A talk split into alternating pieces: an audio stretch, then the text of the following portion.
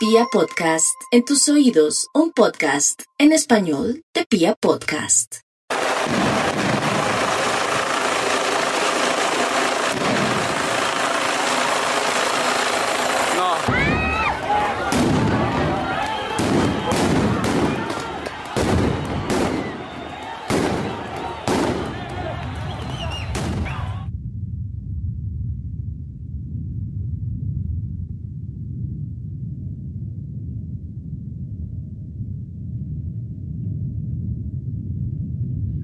Recientemente he leído a Borges en una de sus más grandes y más importantes conferencias en Estados Unidos.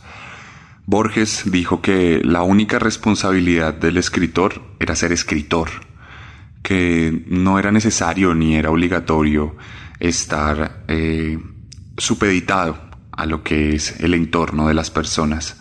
Y que un escritor no tiene que ser un escritor contemporáneo en el sentido que, que tiene que regirse por lo que está pasando a su alrededor y volverse un crítico.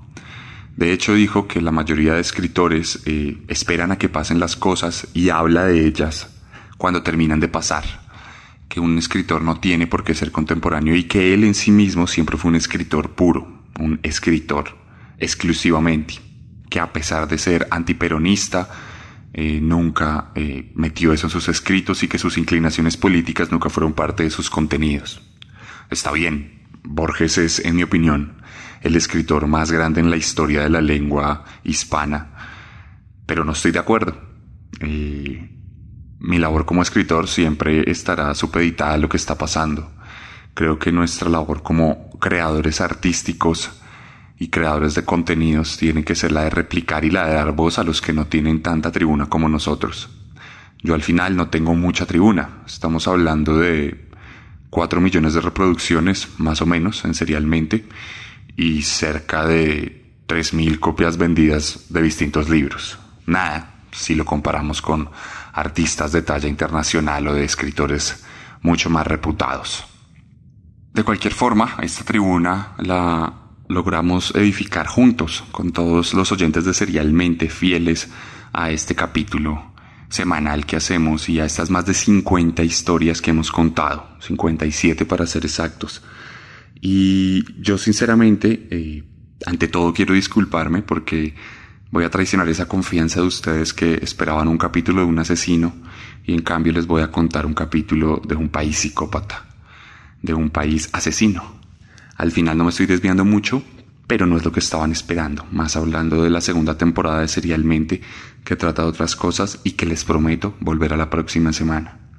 Pero hoy pensé que, aunque toda esta, esta grandeza de Serialmente, esto que estamos construyendo es gracias a ustedes, es también un espacio mío y me siento responsable de usarlo de una manera que contribuya al país. Y en este país donde los medios de comunicación cuentan tantas mentiras, eh, me parece fundamental que nosotros mismos tratemos de usar nuestros espacios de difusión para contar la verdad. Así que no me quiero extender mucho más, eh, quiero empezar a contarles algo de lo que ha pasado en mi país. Eh, hace unos meses montaron una reforma tributaria que en el país más corrupto del continente, donde se roban más de 50 billones de pesos al año. Eh, quieren montar una reforma, o querían montar una reforma en la que éramos nosotros los colombianos, a través del pago de impuestos por alimentarnos, por consumir los servicios del hogar, los servicios públicos, por eh, enterrar a nuestros propios muertos, teníamos que pagar impuestos por todo. Incluso la literatura iba a tener un tema de impuestos tremendo y el pueblo se cansó. Naturalmente es un pueblo pobre, desigual. Colombia es, si no estoy mal, el tercer país más desigual del mundo entero. Y aquí la, riqueza la poseen cinco familias, dos de las cuales poseen los medios de comunicación que luego van y mienten. Y además poseen un montón de bancos y hasta equipos de fútbol. Y esta gente, eh, bueno, eh, quería montar esto y empezaron a, a, tramitarla en el Congreso y la gente se cansó. Y el miércoles pasado miles de colombianos salieron a las calles. Pero en este país la protesta siempre fue un tema difícil. Eh, yo siempre me quejé de que en Colombia éramos muy dormidos, muy apagados y que no pasaba nada con el país, que en otros países por menos tumbaban gobiernos y que en el nuestro no. Eh, sigo pensando que nos falta un poco más porque hemos vivido cosas que son inconcebibles en otros países. Pero Colombia ha, despertado, ha cambiado y, dejamos de ser esa protesta eh, sosa de dos horas una vez al año para convertirnos en un país donde se protesta con todas las de la ley y esas protestas con todas las de la ley el miércoles pasado se convirtieron en un tremendo paro en el que miles y miles de personas salieron a las calles en distintas ciudades y se manifestaron, alzaron la voz, hablaron de de lo mal que estamos, se quejaron de lo mal que estamos, de un país gobernado por personas que asesinaron a más de 6.400 personas para hacerlos pasar por guerrilleros, de un país que se roba todos los recursos públicos para hacer negocios con sus financiadores de campaña, de un país gobernado por personas que consideran, y no lo digo yo, lo dicen ellos mismos, que los derechos humanos son una invención comunista. Entonces eh, la gente salió a las calles, salimos a las calles y alzamos la voz, alzamos la voz y la respuesta por parte del gobierno fueron balas. Las protestas naturalmente se volvieron violentas, hay eh, muchos videos que demuestran que la Policía Nacional de Colombia infiltró las protestas y lo hace constantemente. Viste de civiles a sus propios policías para que armen desmanes y así justificar la intervención violenta. Una intervención violenta, por demás, de la cual quiero hablar hoy, que viola todos los reglamentos, que viola todas las formas de control de protesta en el mundo y que no se puede comparar con nada de lo que se ha visto, salvo en países como Siria, como Egipto, como Libia o como Yemen. El miércoles pasado, en Cali, una de nuestras ciudades más importantes y una de las más admiradas ahora, la policía desató un crimen organizado jamás visto, o por lo menos no desde que desmantelaron el cartel de Cali hace unos años. La policía empezó a disparar munición viva contra los manifestantes. Los policías, se puede ver en video, dispararon sus armas, sus pistolas, sus fusiles incluso contra la población desarmada que protestaba. Y la población en Cali no se amilanó. Siguió saliendo a las calles. Aún después del terror de la primera noche en la que cortaron los servicios de luz, de energía, en toda la ciudad, en varios sectores de la ciudad, en los que aprovecharon para llevar a cabo balaceras, que dejaron, según Human Rights International, siete muertos confirmados y 21 por confirmar, a manos de una fuerza pública. Una fuerza pública, por demás, compuesta por hombres y mujeres tremendamente adoctrinados, tremendamente resentidos por la sociedad, los cuales nos conciben a nosotros los civiles como enemigos, personas que nos ven en la calle y nos miran con desprecio, que nos sobornan, que nos coaccionan, que nos intimidan y que nos roban incluso, porque no son pocas las noticias que nos han dejado ver que hay miembros de la Policía Nacional de Colombia detrás de bandas de atracadores, de fleteros y de otro tipo de organizaciones criminales. Además, en estas protestas pudimos ver que atrapaban a los manifestantes y los robaban. Hay varios reportes de manifestantes que denuncian que cuando fueron capturados por la policía fueron torturados, golpeados, humillados, insultados eh, y además robados. Naturalmente, el gobierno y los medios de comunicación masivos jamás replicaron ninguna de estas denuncias, denuncias aceptadas e investigadas por algunos organismos internacionales que han manifestado su preocupación por el comportamiento de la fuerza pública en Colombia. La primera noche fue en Cali, pero luego todo esto se replicó en el resto del país.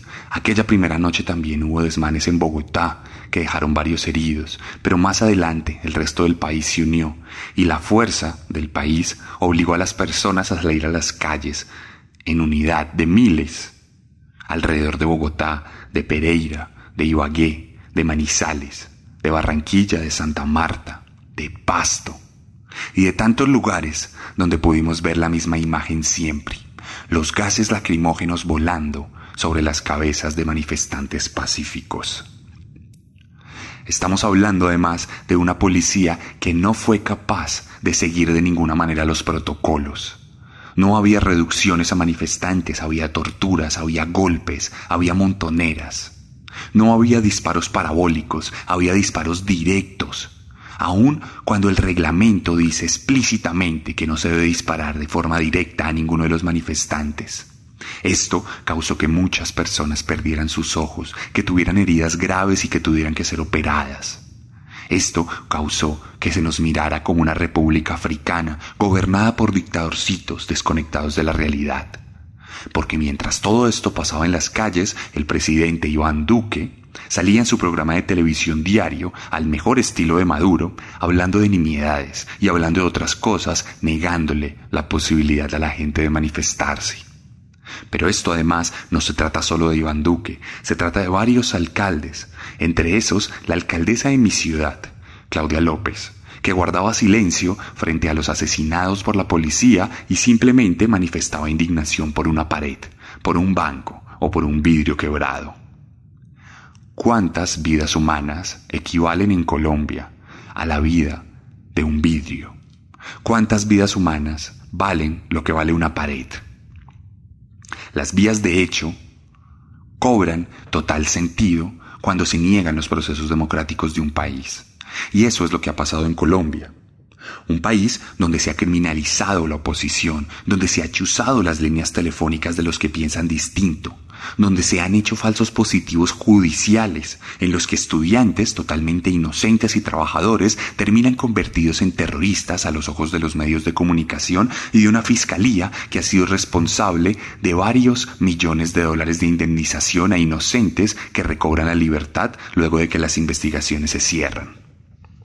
Estamos hablando de un Estado represivo, un Estado criminal, un Estado precedido por Álvaro Uribe Vélez, aquel político de antaño, número 82 de la lista de narcotraficantes de la DEA, aquel aliado de Pablo Escobar que en los años 80 le firmaba los permisos de aviación como director de la aeronáutica. Estamos hablando de un hombre con un prontuario tan digno como el de los grandes carteles de la mafia un hombre que tiene comprobados nexos con el paramilitarismo en Colombia y que sigue gobernando a través de su títere, al punto que cuando en Twitter dijo que la policía debería tener derecho a usar las armas, inmediatamente empezaron los asesinatos en las calles, jueves, viernes y sábado. La sangre siguió corriendo, las balas siguieron siendo disparadas, y la policía fue la principal responsable de esto. Y decir estas cosas en Colombia es ponerse un cartel de se busca en la espalda, es volverse enemigo de un sistema represivo. Hace unos días les conté cómo al ejército se le enseñaba a odiar al enemigo, y en la policía pasa exactamente lo mismo. Yo soy una persona acomodada, tengo un buen trabajo, no me puedo quejar, tengo un gran trabajo. Además, tengo ingresos por mis libros. Mis ingresos, en realidad, son más altos que más del 90% del país. Pero esto no quiere decir que sea rico, quiere decir que mi país es pobre. Yo gano mucho más que un policía.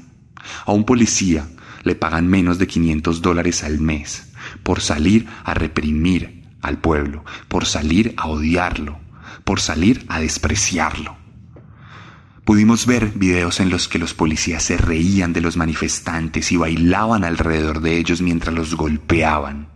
Pudimos ver videos en los que los policías disparaban sus armas a menos de dos metros, ocasionando graves heridas y violando todos los protocolos. Pudimos ver videos en los que los policías se burlaban del hambre de la gente. Un policía que por lo general cuando termina su patrullaje se quita su uniforme y llega a casa, vive en la clase baja de Colombia, vive en la clase media baja, vive en los barrios populares, es el vecino de alguien que escucha este programa, es el familiar de alguien que escucha este programa, un ciudadano más, simplemente entrenado para la muerte, entrenado para el odio y para el desprecio.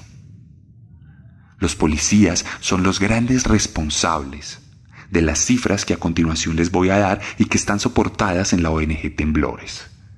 Entre las 6 a.m. del 28 de abril y las 11 p.m. del 1 de mayo de 2021 en Colombia ocurrieron 940 casos de violencia policial, 92 víctimas de violencia física por parte de la policía, 672 detenciones arbitrarias en contra de los manifestantes, 136 intervenciones violentas por parte de la fuerza pública, 12 víctimas de agresión en sus ojos, 30 casos de disparos de arma de fuego por parte de la policía, 4 víctimas de violencia sexual por parte de la fuerza pública, 21 víctimas de violencia homicida por parte de la policía.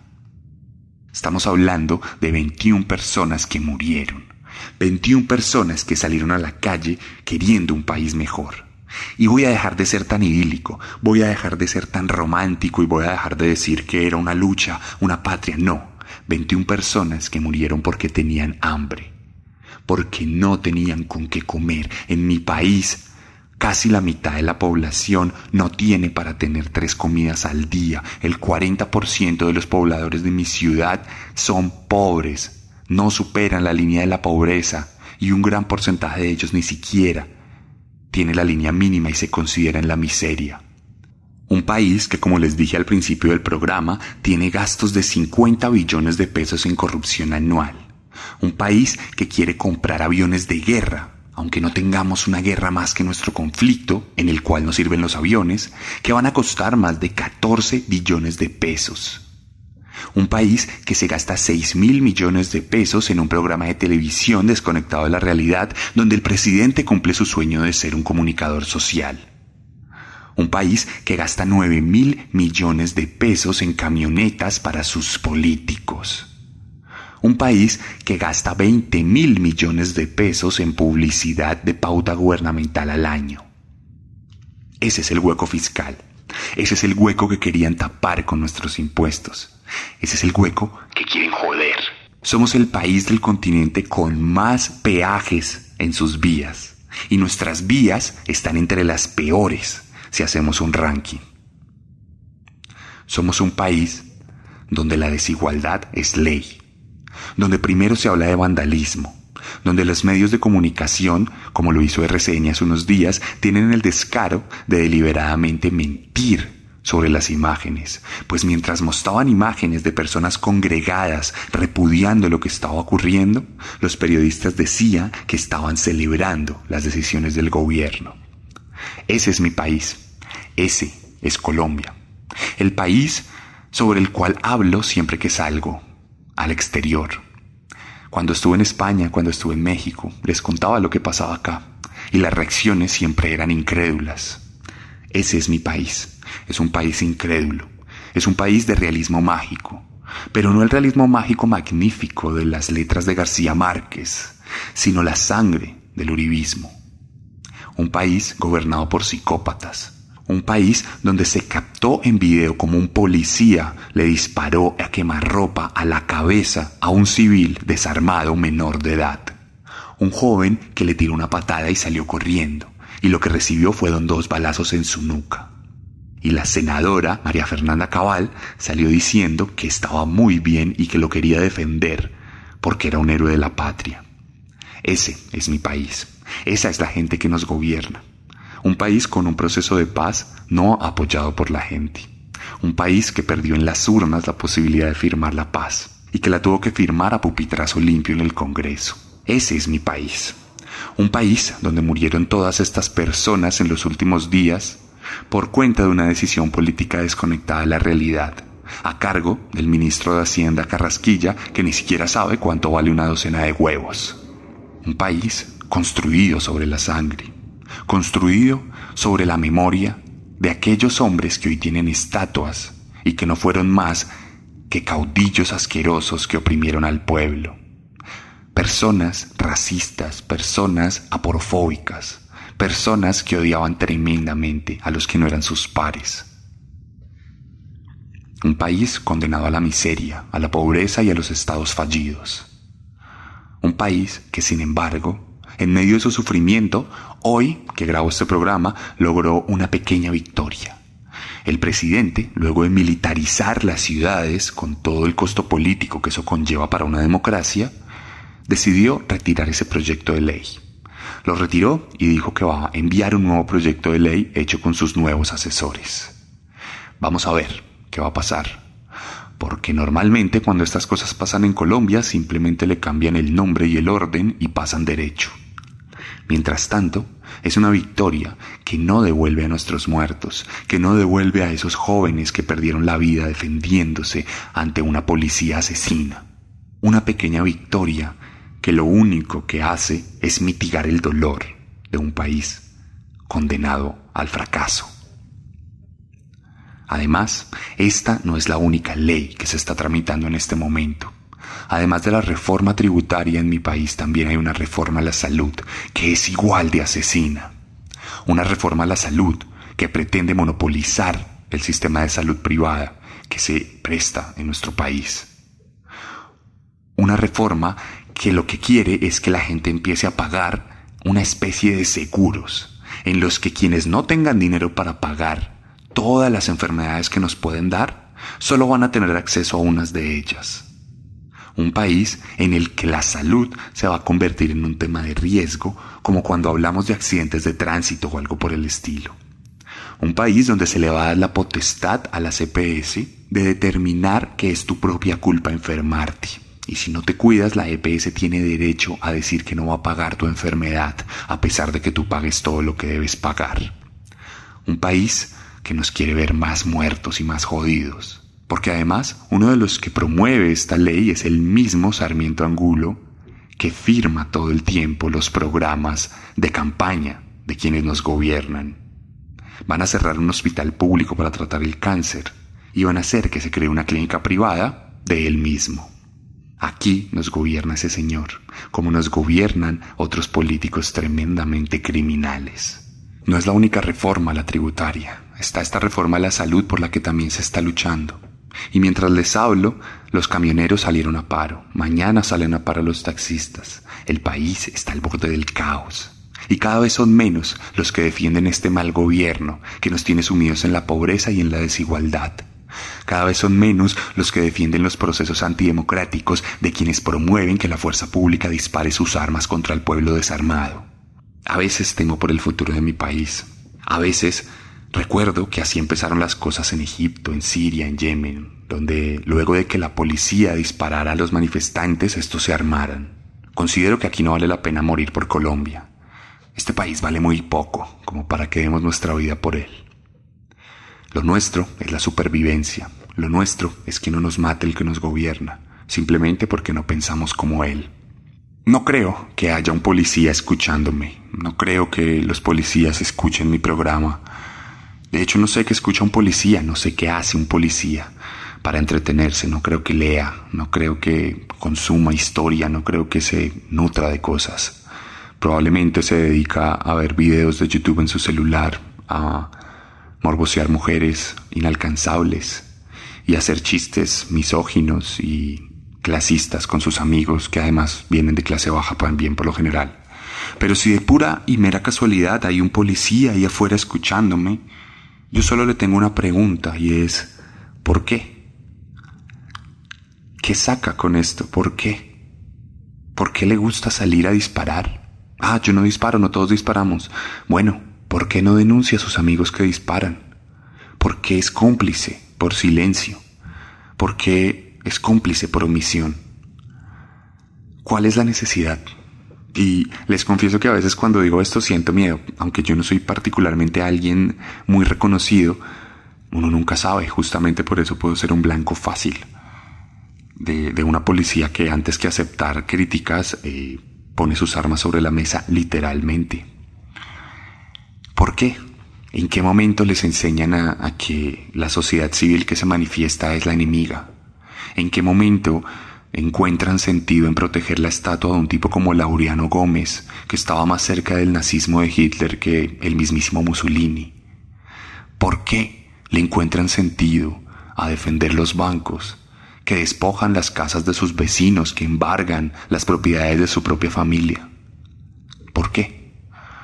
Es una pregunta abierta que probablemente nunca va a tener respuesta, porque lo que se ha enseñado al interior es el insulto, a la represión, y simplemente responder con un golpe, con una humillación, con un falso positivo judicial o real. Esta imagen mía sobre lo que tenemos en mi país es netamente personal, aunque sé que no es solitaria. Esto era más que todo una diatriba, algo que yo quería decir, algo que quería sacar. Ahora estamos frente a un país que se sigue debatiendo en la línea débil que divide la dignidad de lo que no es digno. Y mientras sigo hablando, sigue habiendo protestas en este momento y va a seguir habiendo protestas. Y ahora los camioneros son los que le van a poner el pecho a las balas, literalmente. Y cada vez son más. Y el otro año tenemos elecciones otra vez. Y llevamos 20 años eligiendo el que diga Uribe.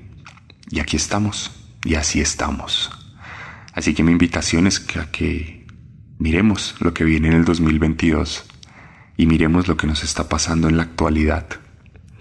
No les nombro a otro político, en general desprecio a los políticos de mi país y son tal vez dos o tres a los que realmente respeto y ninguno tiene un cargo de directivo, serán senadores. El resto eh, son personas tremendamente repulsivas y ese es el problema de mi país, que quien nos dirige siempre ha sido repulsivo. Y por eso no les estoy diciendo que voten por alguien o que hagan algo particular, simplemente presten atención. Presten atención al que apunta las armas contra su propio pueblo, presten atención al que derrocha el gasto, al que derrocha los impuestos en nimiedades, presten atención al que nos gobierna mal. Yo sigo preguntando lo mismo a los policías, ¿por qué? Cuando el ejército mató a más de 6.400 personas, entiendo que lo hizo por una presión política desde arriba, por la necesidad de ascensos, de ganar vacaciones y demás. Pero ¿por qué lo hacen los policías? ¿Por qué? ¿En qué momento se deshumanizaron? ¿En qué momento se volvieron máquinas? ¿En qué momento disfrutaron la muerte, el olor a carne quemada y los gritos de una madre como la de Ibagué, que perdió a su hijo de 17 años? ¿En qué momento las mujeres de la policía pueden ver cómo sus compañeros manosean y abusan sexualmente de las mujeres protestantes y guardan silencio? ¿En qué momento les pareció buena idea incendiar CAIS con gente adentro, haciendo una caldera humana que dejó a más de seis muertos recientemente? ¿En qué momento? En las últimas protestas también dispararon contra la gente. Gente desarmada ¿Por qué nunca están cuando hay un robo en la calle? Porque siempre que la gente se cansa de los ladrones y los golpea, llegan ustedes a defender a esos ladrones, porque a ellos sí les respetan los derechos. ¿Por qué? ¿Por qué están ahí? ¿Por qué toda esa fuerza policial que vemos en las protestas nunca se ve salvaguardando la seguridad de las calles? ¿Por qué uno nunca encuentra un policía? ¿Por qué cuando uno captura con sus propias manos a un ladrón ustedes lo invitan a uno a desistir de que lo denuncie? ¿Por qué? ¿Por qué hacen parte de grupos armados de fleteros? ¿Por qué extorsionan a los comerciantes con vacunas a cambio de no cerrarles el negocio? ¿Por qué cuando un policía entra a un proceso legal por algún crimen que cometió, ustedes amenazan a sus familiares o a quien denuncia? ¿Por qué?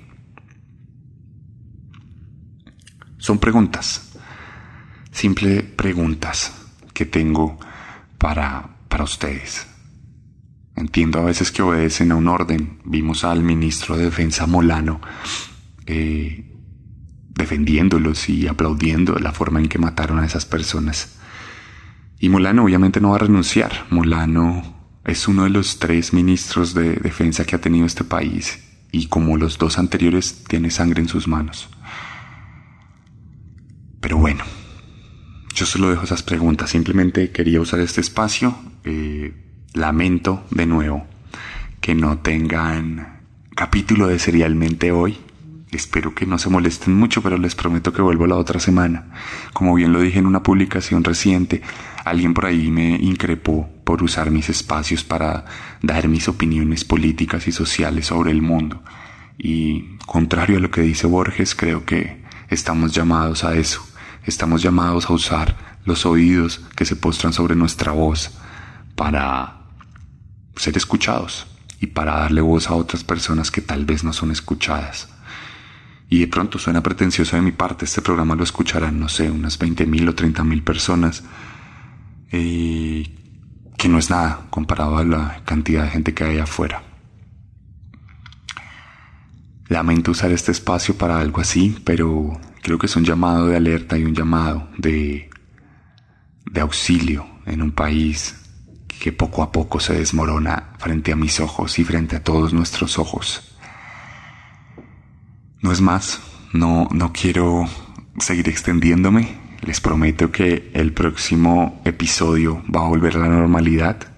Les prometo que tal vez voy a limitar un poco estos espacios, pero simplemente es un desahogo personal.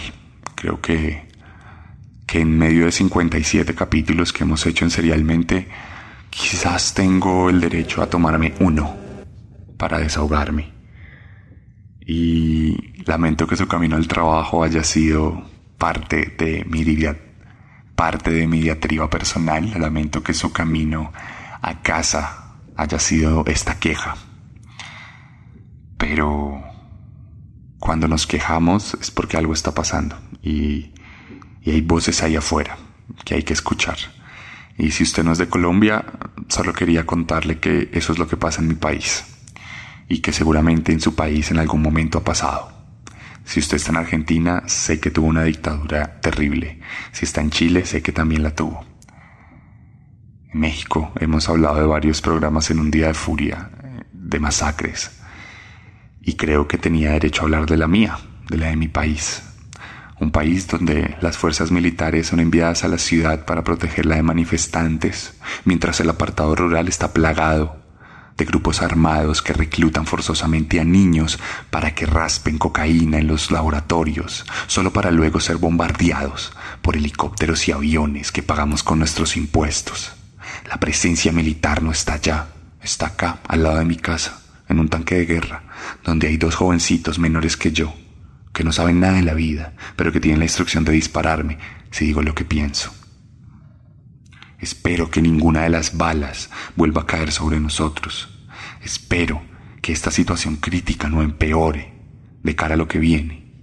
No puedo decir que tengo fe en el país, pero por lo menos, poco a poco, estoy recuperando la fe en su gente.